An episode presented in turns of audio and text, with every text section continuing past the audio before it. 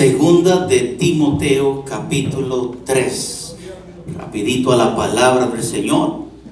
La enseñanza, el consejo. Mientras tanto, los niños están pasando hacia la planta de abajo donde tendrán su estudio a su nivel. De tres años en adelante. Amén. Unas hermanas que responsablemente han preparado una clase para para estos niños. Mientras nosotros acá recibimos la palabra de Dios. Segunda de Timoteo capítulo 3. Vamos a considerar de este capítulo 3 el versículo 5, 6, 7 y 8. Amén. ¿Lo tienen, amado? Dice la palabra en el nombre del Padre, del Hijo y del Espíritu Santo. Amén. Capítulo 3, verso 5. Pero tú sé sobrio en todo, soporta las aflicciones, haz obra de evangelista, cumple tu ministerio. ¿Estamos bien? ¿Qué pasó? Segunda, perdón, segunda de Timoteo, capítulo 3, versículo 5. Por favor, atrás, las pantallas. Tráteme serio, hermano. Lo tenemos. Segunda de Timoteo. No, ese no es. Si me le voy a dar la, la ayudita allí, Ángel. Mientras nosotros acá no nos desenfocamos y vamos a la Biblia. Segunda de Timoteo capítulo 3 versículo 5. ¿Estamos bien?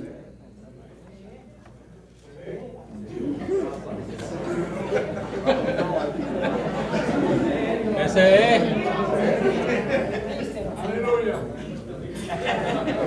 Se, será el calor. Perdón, es capítulo 4, amado. Póngale F a los chacales. Capítulo 4, capítulo 4, perdóneme, es mi culpa. Segunda de Timoteo capítulo 4, versículo 5. Ahora sí leemos, pero tú sé sobrio en todo, soporta las aflicciones, haz obra de evangelista, cumple tu ministerio. Versículo 6. Porque yo ya estoy para ser sacrificado y el tiempo de mi partida está cercano. Versículo 7. He peleado la buena batalla, he acabado la carrera, he guardado la fe. Por lo demás, me está guardada la corona de justicia, la cual me dará el Señor juez justo en aquel día. Y no solo a mí, sino también a todos los que amen su venida. Amén. Ahora sí puede tomar asiento, amado.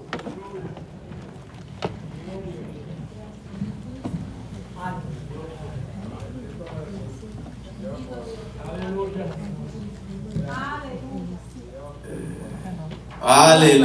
Déjame anotar y cambiar el 3 y poner el 4.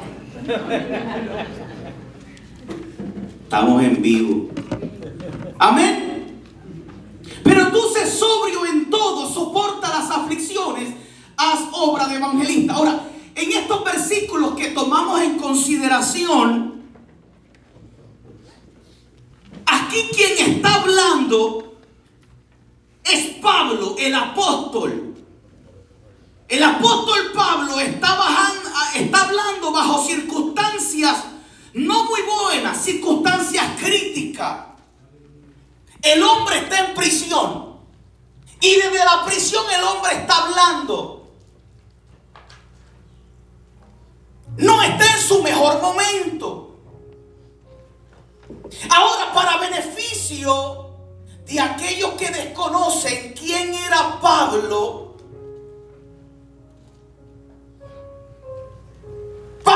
es uno de los hombres más ilustres en el Nuevo Testamento.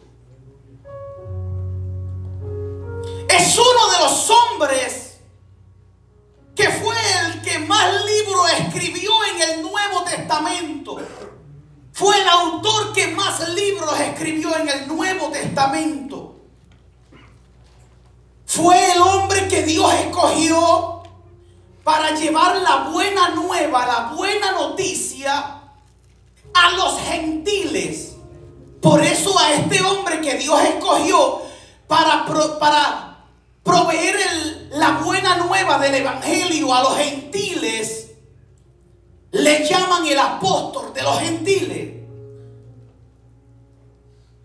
A comienzo del Nuevo Testamento, la buena noticia de salvación y del Evangelio era limitada a un grupo de personas. Personas judías. A principio, cuando la iglesia empezó a crecer, la buena noticia de la salvación y la esperanza en Cristo Jesús, mayormente a aquel pueblo judío que en el Antiguo Testamento Dios había hecho un pacto con ellos.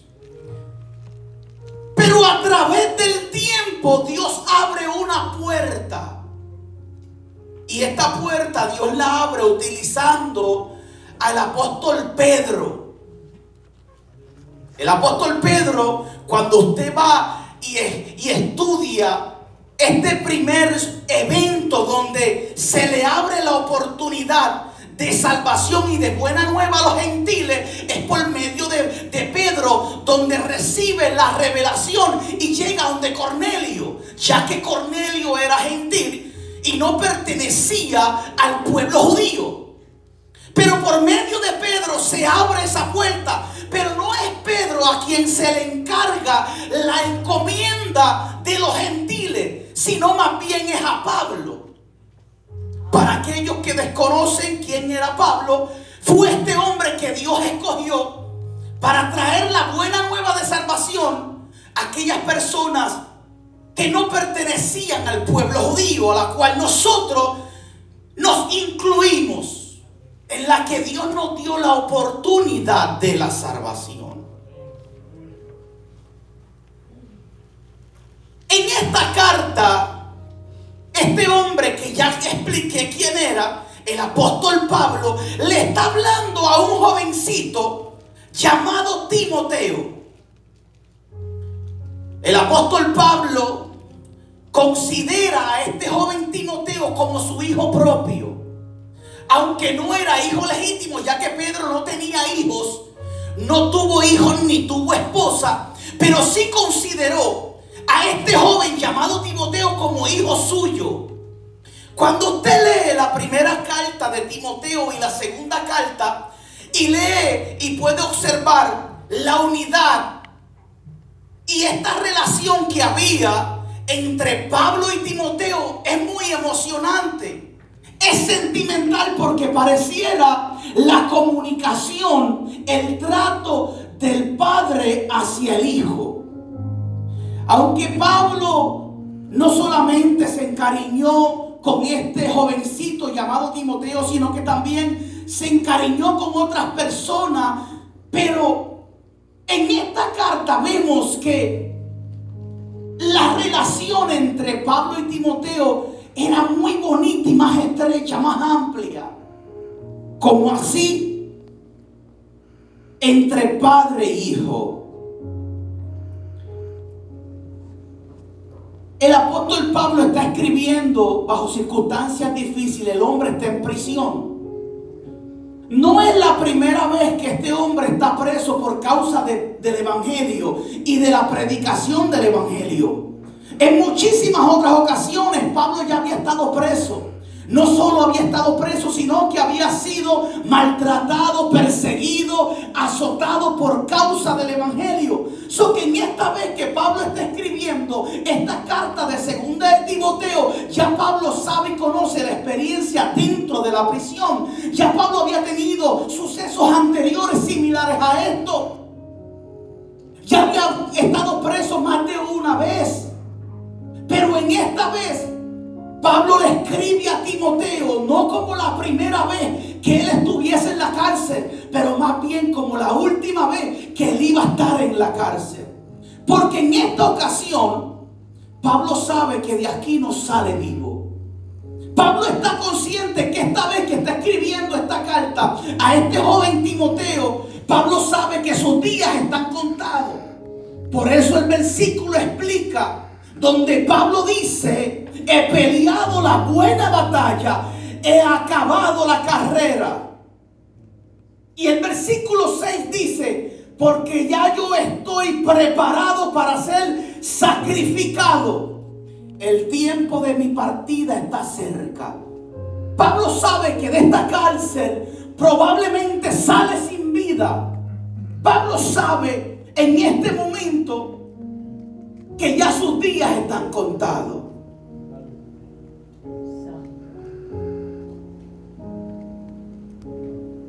Y decide escribir una carta, una carta a este jovencito.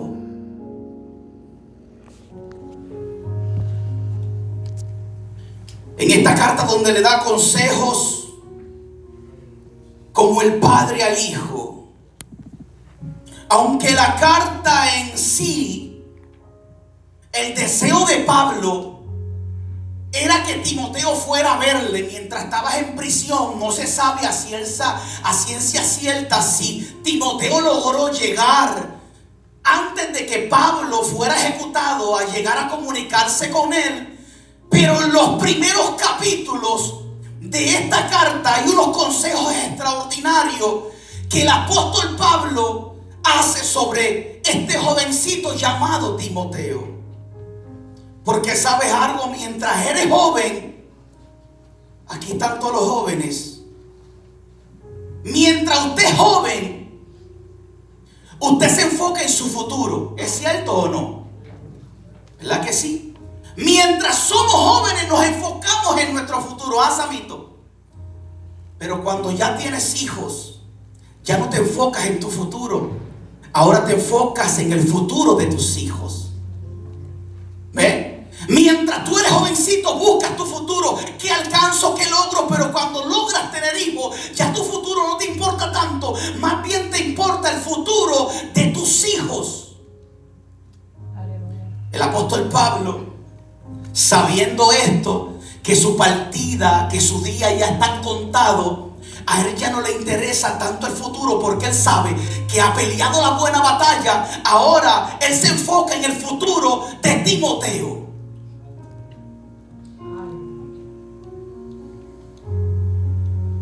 Eso en esta mañana la enseñanza que quiero traer es bajo el tema guarda la fe.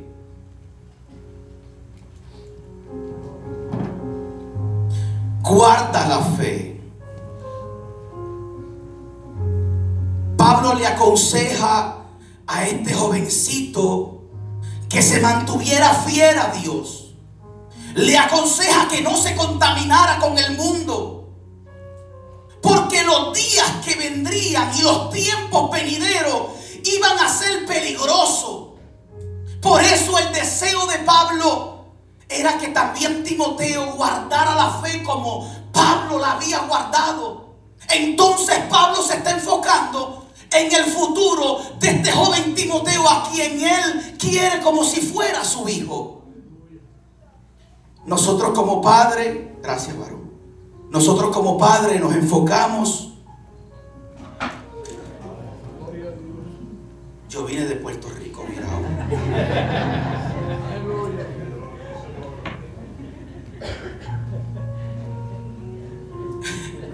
Entonces Pablo, Pablo se enfoca en el bienestar de su hijo. Dígame usted, ¿Qué padre no le interesa que sus hijos prosperen? ¿Ah? Dígame usted como padre, ¿qué padre no le interesa que sus hijos tomen decisiones correctas? Como padre ese es nuestro deseo, que nuestros hijos puedan crecer educadamente. Mire, en muchas ocasiones mis hijos me hacen unas preguntas Ya tiene, este tiene 42 y el otro es 45. Estos dos muchachitos me hacen unas preguntas. Yo intento de contestárselas lo más sabiamente y lo más convenciblemente. Pero las preguntas son tan difíciles que a veces, después que le contesto, me pongo a pensar si mi respuesta fue la verdadera. Porque me interesa su bienestar. Me interesa su futuro. Ya no me enfoco en mi futuro. Mientras estábamos en Puerto Rico, mi, hijo me decía, papi, pero mira, podemos comprar un terreno aquí, montar un Airbnb, podemos hacer estas cosas, podemos ir a la playa, podemos coger Fortran, podemos... Y yo le decía, sí, ese es tu futuro, esos son tus sueños. Pero ya yo salí de eso. Pero me emociono y me enfoco en el que el sueño que él tenga, yo poder apoyarlo. Pero entonces yo me hacen unas preguntas que me ponen a temblar.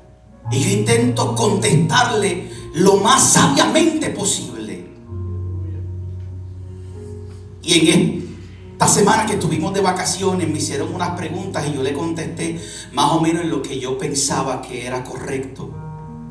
Pero las preguntas o las respuestas que le di me hicieron reflexionar y me hicieron preguntarme lo mismo que él me preguntó. Pues entonces tuve que ir a la Biblia.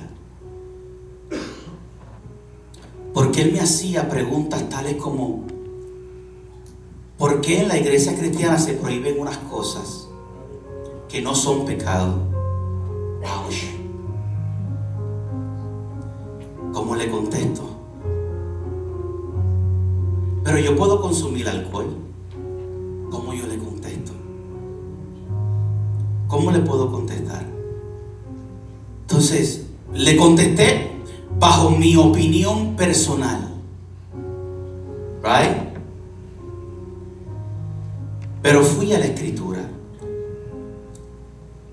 Y me topé que el pueblo escogido de Dios, Dios le había prohibido muchas cosas, no porque fueran malas, sino porque su consecuencia era desastrosa y negativa. En muchas ocasiones el pueblo de Dios quería parecerse a los otros pueblos.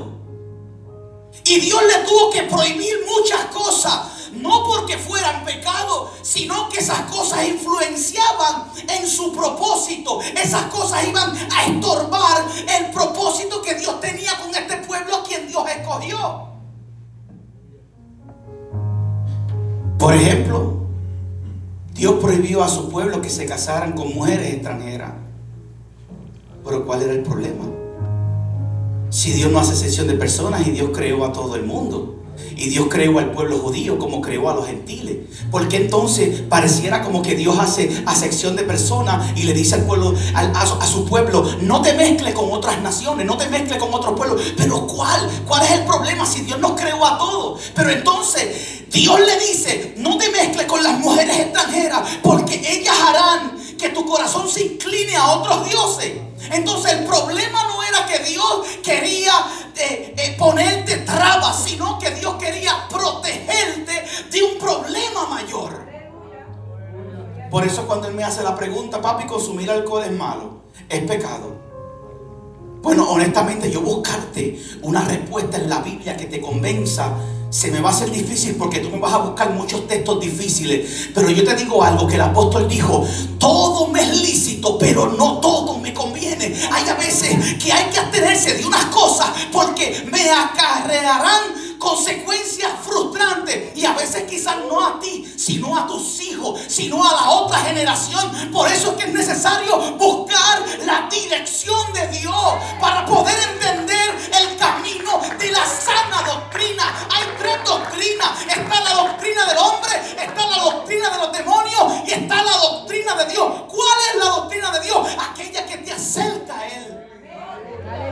Aquella que tú filtras tus planes tus deseos. Aquella que evita que te contamines con las demás personas. En esta carta de Timoteo, Pablo aconseja a Timoteo. Y le dice, Timoteo, hijo, los tiempos que vendrán, incluyendo nuestros tiempos, serán tiempos difíciles, tiempos duros. Pero guarda la fe. Timoteo guarda la fe. Son tiempos peligrosos. Mire cómo comienza este capítulo 3. Ahora sí que estamos en el 3. me ver bien que no vaya a leer el 5. Mire cómo comienza este hombre aconsejando a este jovencito Timoteo. Capítulo 3 de segunda de Timoteo. También debes saber esto, refiriéndose a Timoteo, que los postreros días vendrán tiempos peligrosos. Versículo 2. Porque habrán hombres amadores de sí mismos, ávaros, vanagloriosos, soberbios, blasfemos, desobedientes a los padres, ingratos, impíos sin afecto natural, implacable, calumniadores, intemperantes, crueles, aborrecedores de lo bueno, traidores, impetuosos, infatuados, amadores de los deleites más que de Dios. Tendrán apariencia de piedad, pero negarán la eficacia de ellos. Y mira cómo le dice mira cómo le dice Pablo, a esto evita. A esto, hijo, evita. No es que ahora me meto a cristiano y dejo las amistades. Pero estas amistades que me influencian, que no quieren cambiar, yo tengo que evitarlas y punto.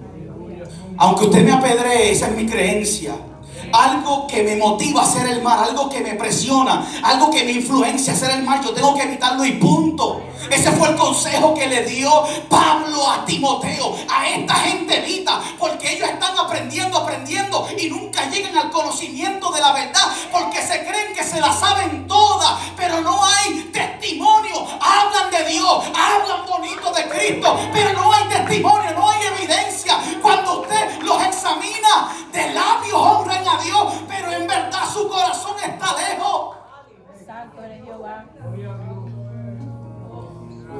Esta gente evítanla. Porque no es que tú hagas acepción de personas, pero es que ellos no quieren cambiar y ellos quieren que tú te conviertas a ellos. Y Pablo como buen padre le aconseja a Timoteo, evita estas conversaciones. Estas conversaciones que quieren robar tu fe, evítala.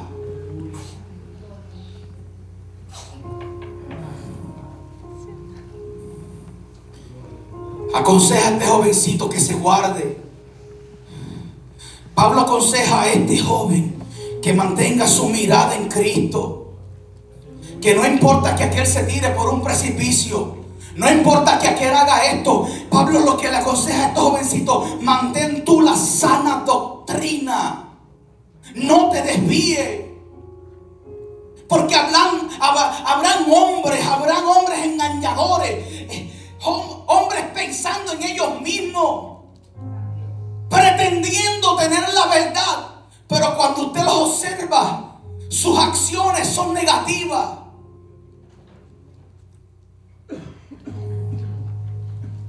Mantén la fe. Guarda la fe. Ese es el tema de esta mañana, guarda la fe. Pero entonces ahora la pregunta es, ¿qué es fe? Si usted le hace esa pregunta a un cristiano, te va a decir, ¿qué? te va a decir eso. Si ustedes preguntan cristianos, ¿qué es fe? La certeza de lo que se espera, la convicción de lo que no se ve. Pero ese texto se queda en el aire, ese texto no te contesta la pregunta. Al contrario, este texto hace que surjan dos preguntas más. ¿Cuál es la certeza de lo que yo espero? ¿Y cuál es mi convicción? Porque el texto no te aclara qué es la fe.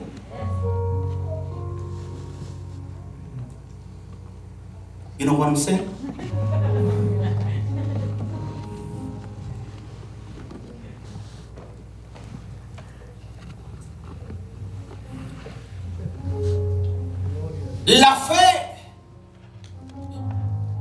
La fe es el componente más importante de la vida cristiana. Por eso es que Cristo enfatizó mucho a la fe. Es tan importante la fe y tan preciosa que una pequeña porción de ella puede mover una montaña. Aleluya. Es tan importante la fe. Y la fe es tan importante que sin ella no tenemos lugar en Dios. Y sin la fe podemos agradar a Dios. Es necesario agradar a Dios con la fe.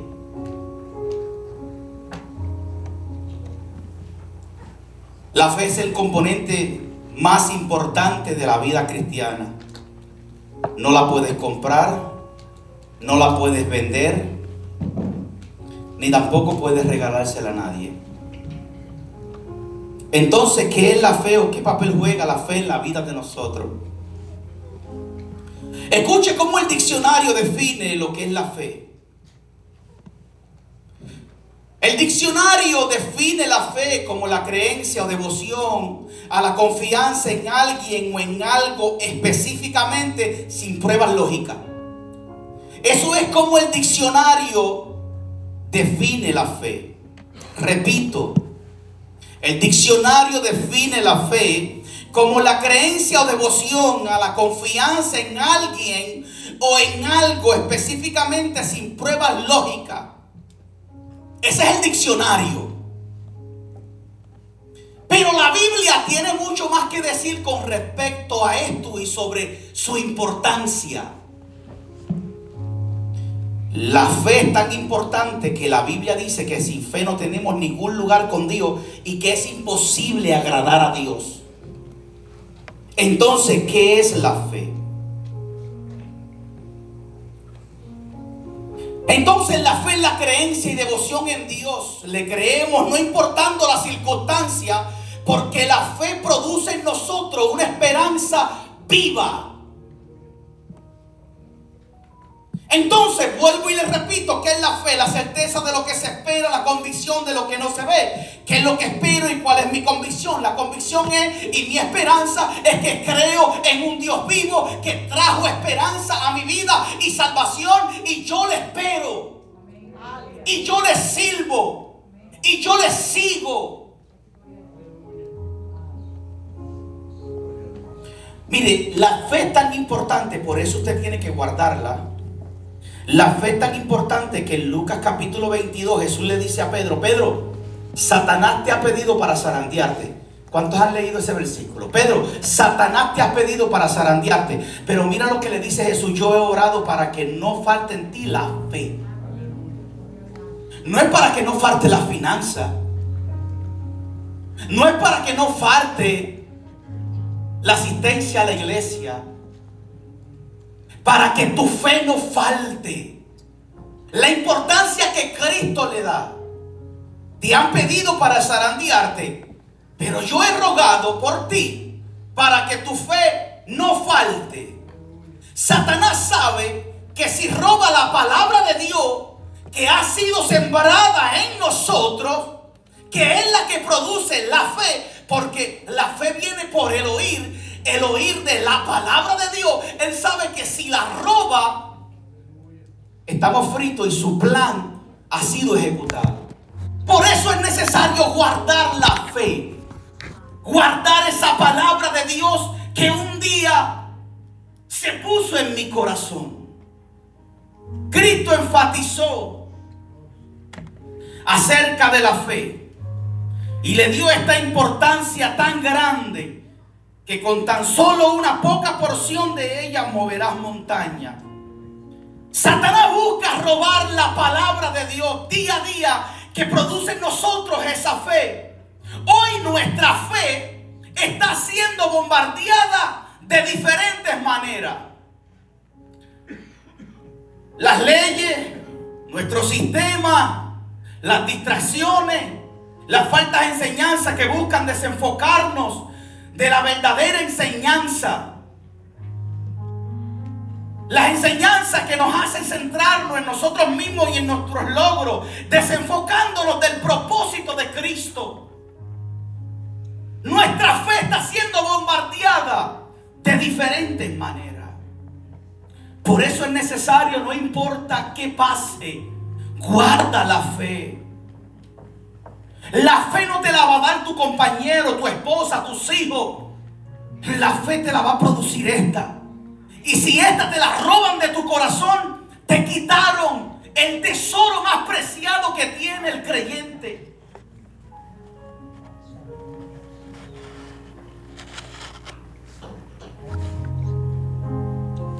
Hace una semana nos fuimos de vacaciones. Y ustedes saben lo que acostumbran a irse de vacaciones. Y más cuando usted se va con unos hijos que brincan mucho, quieren estar en playa y río, playa y río. Y después usted se va con un hermano que lo que quiere es comer.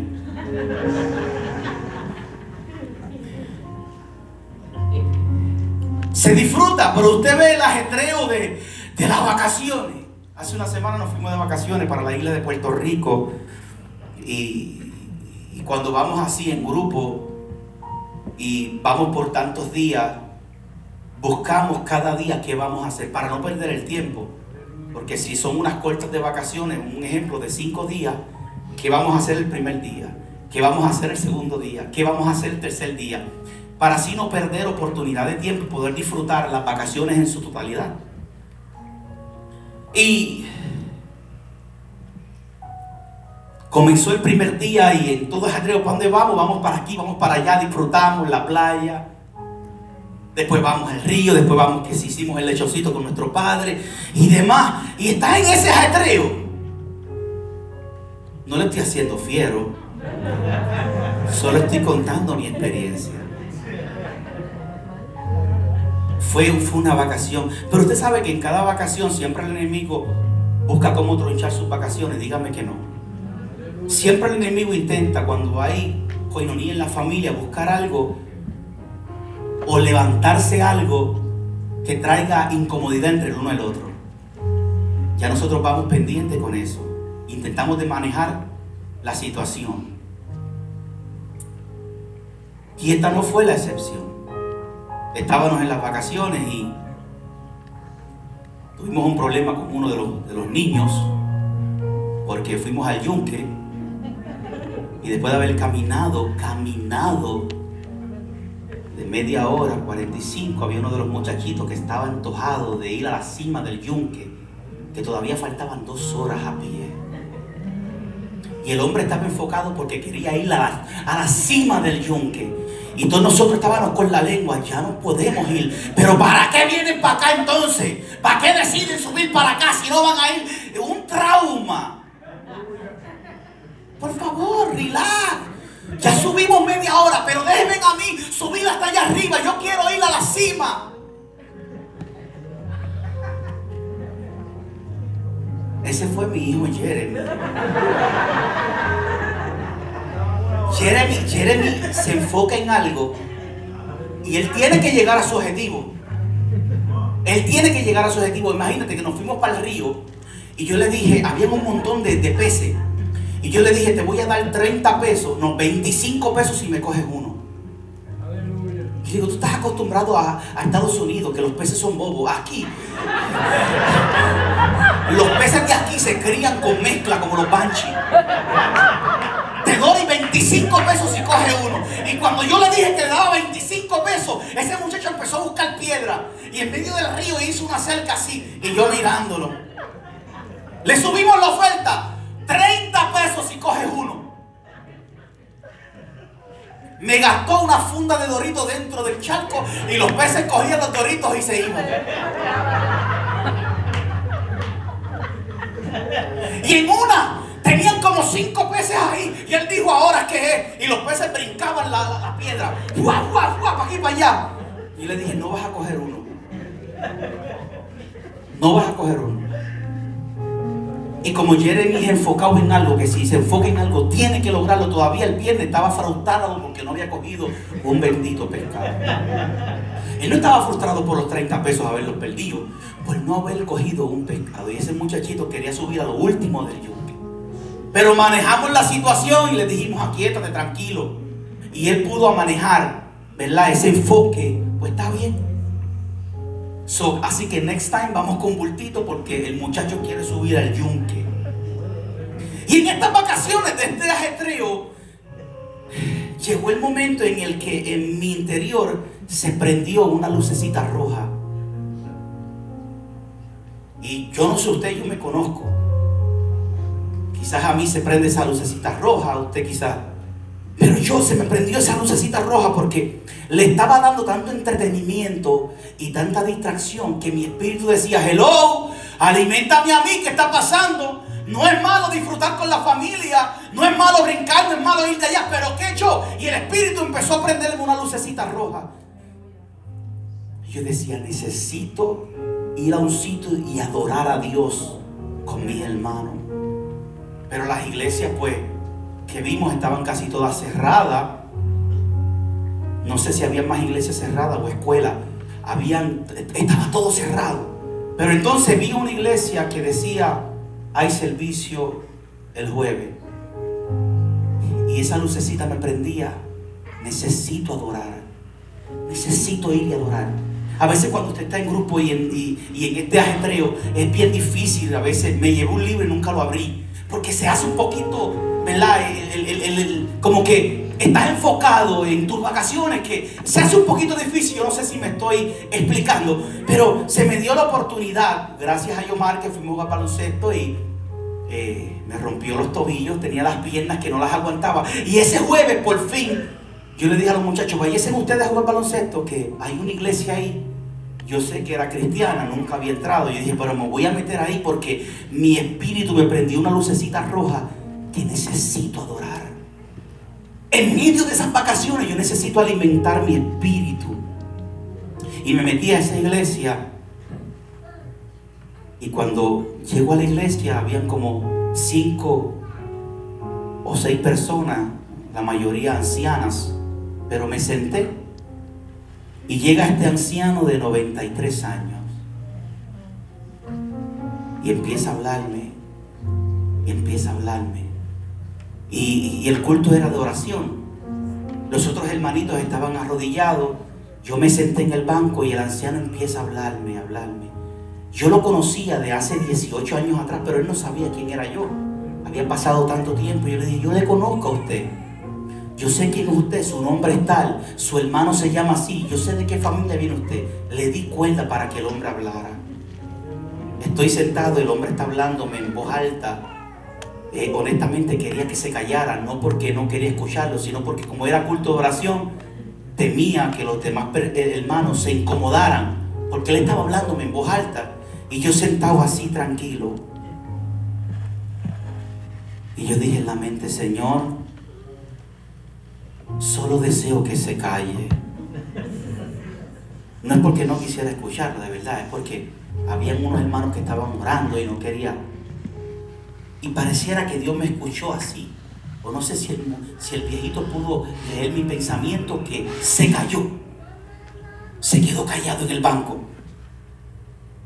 Y yo lo miraba así con el rabito del ojo. Y cogió la Biblia. Es como era como Dios diciéndome, te voy a enseñar. Te voy a enseñar una lección para que la guardes por el resto de tus días. Yo lo miraba con el rabito del ojo y él cogió su Biblia. Y empezó a leer sin hablarme palabra alguna. Pero no leía en voz alta, leía en su mente. Pero cada vez que leía algunos versículos de la, de la página que estaba a su frente, después que terminaba de leer algunos versículos, empezaba a darle besos a la Biblia. Leía un anciano de 83 años, leía varios versículos y después yo lo notaba que él hacía. pesando la Biblia. Volví otra vez, pasaba la página, leía par de versículos y volví otra vez la misma acción.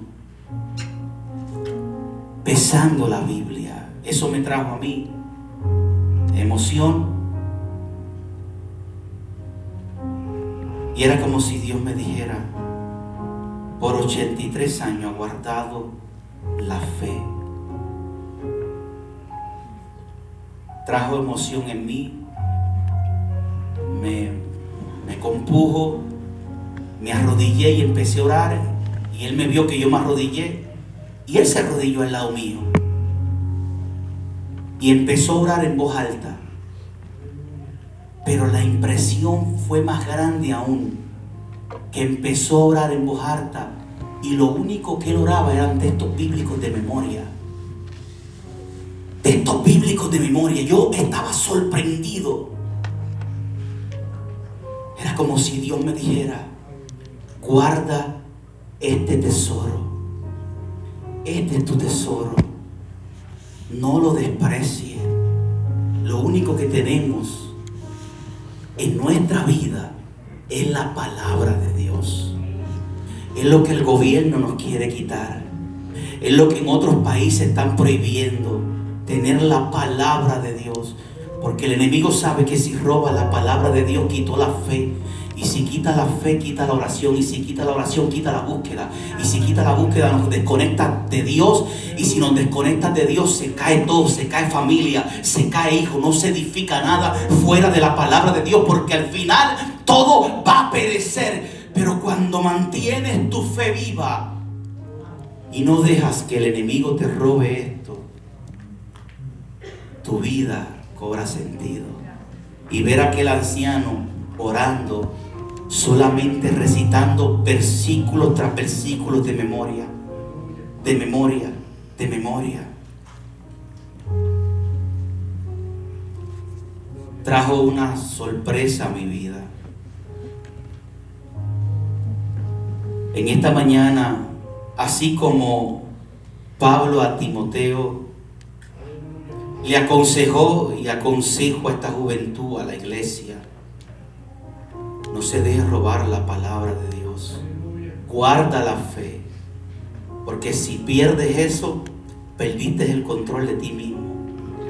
El día en el que menguamos en la oración, en la búsqueda de Dios, se levanta un adversario que está dentro de nosotros, que el apóstol Pablo decía, hay una batalla dentro de mí porque me impulsa a hacer lo que no quiero hacer y no me deja hacer lo que quiero hacer. Y entonces eso es una batalla diabólica cuando nos alejamos y cuando dejamos robar esta palabra. La carne quiere tomar control y posesión de lo que somos. El apóstol Pablo le dijo a Timoteo, los días que vendrán serán peligrosos. Guarda la fe. Iglesia, los días que vendrán serán peligrosos. Tenemos que guardar la fe. No importando lo que pase, hay que mantener la fe viva en nuestro corazón. Es la única esperanza. Póngase sobre sus pies en esta mañana. Tarde ya.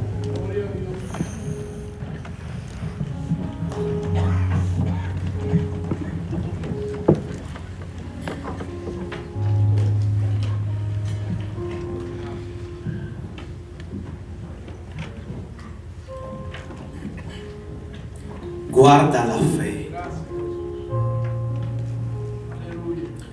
Es lo único de valioso que te vas a llevar. Mientras estuve en estas vacaciones me topé con personas, personas que cuando yo era muy joven, ellos eran jóvenes, jóvenes adultos, y ya me topé con ellos y ya su vida ya es anciana. Y yo los miraba y yo me recordaba cuando ellos estaban en toda su fortaleza. Y pude notar que los días pasan. Pude notar que, que cada día no cumplimos años. Se nos restan años. Lo importante es que Cristo por medio de la buena noticia del Evangelio nos ha dado una esperanza de salvación.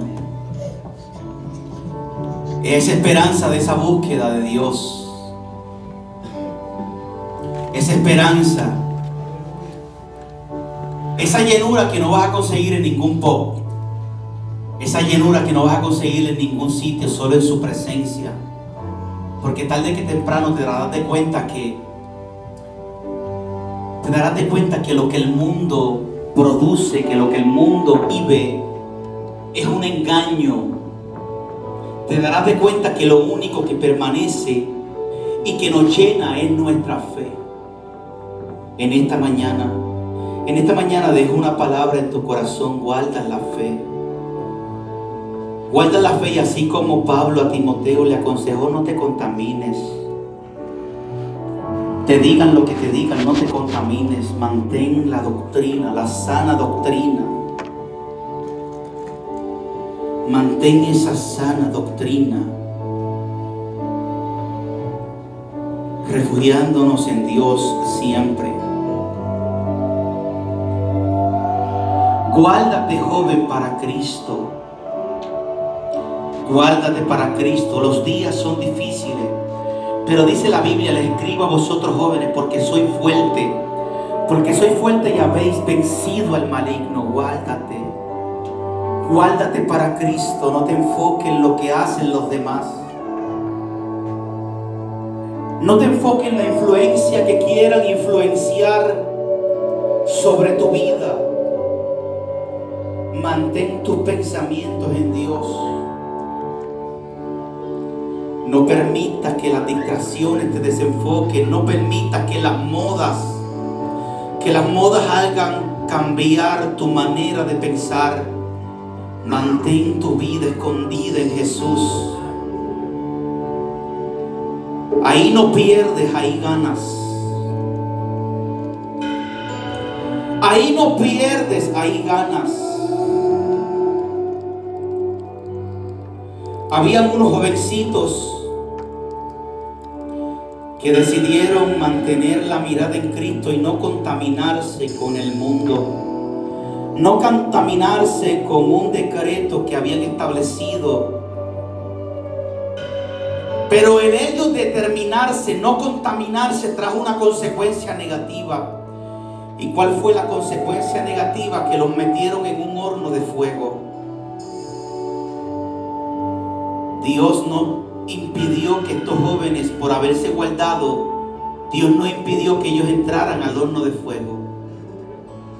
Pero lo que sí es que Dios se metió con ellos dentro del horno de fuego.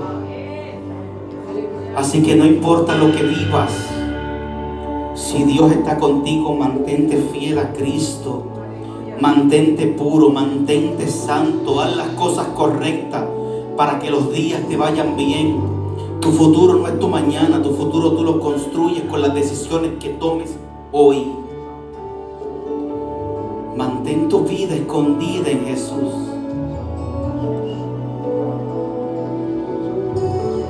Si hubiera un jovencito aquí entre medio de nosotros que no le sirve al Señor, quien te puede hablar es la voz de la experiencia. No hay nada que te haga sentir tan lleno y tan satisfecho que darle tu corazón a Cristo. No hay nada que te haga sentir tan feliz como comenzar a servirle a Jesús. Si hay un joven aquí en medio de nosotros que no le sirve a Jesús, es la mejor decisión que puedas tomar en tu vida. Entregarle tu corazón a Dios y seguir sus pisadas. Si hubiera entre nosotros alguna persona que desea aceptar a Cristo como su único y, exclusivo Salvador, podemos orar por ti. Venga, corra al frente que oremos por ti. Si hay alguna persona en medio nuestro con alguna necesidad, Estamos dispuestos a orar por ti, pero no te dejes robar la palabra de Dios. Guarda la fe. Guarda la fe. Guarda la fe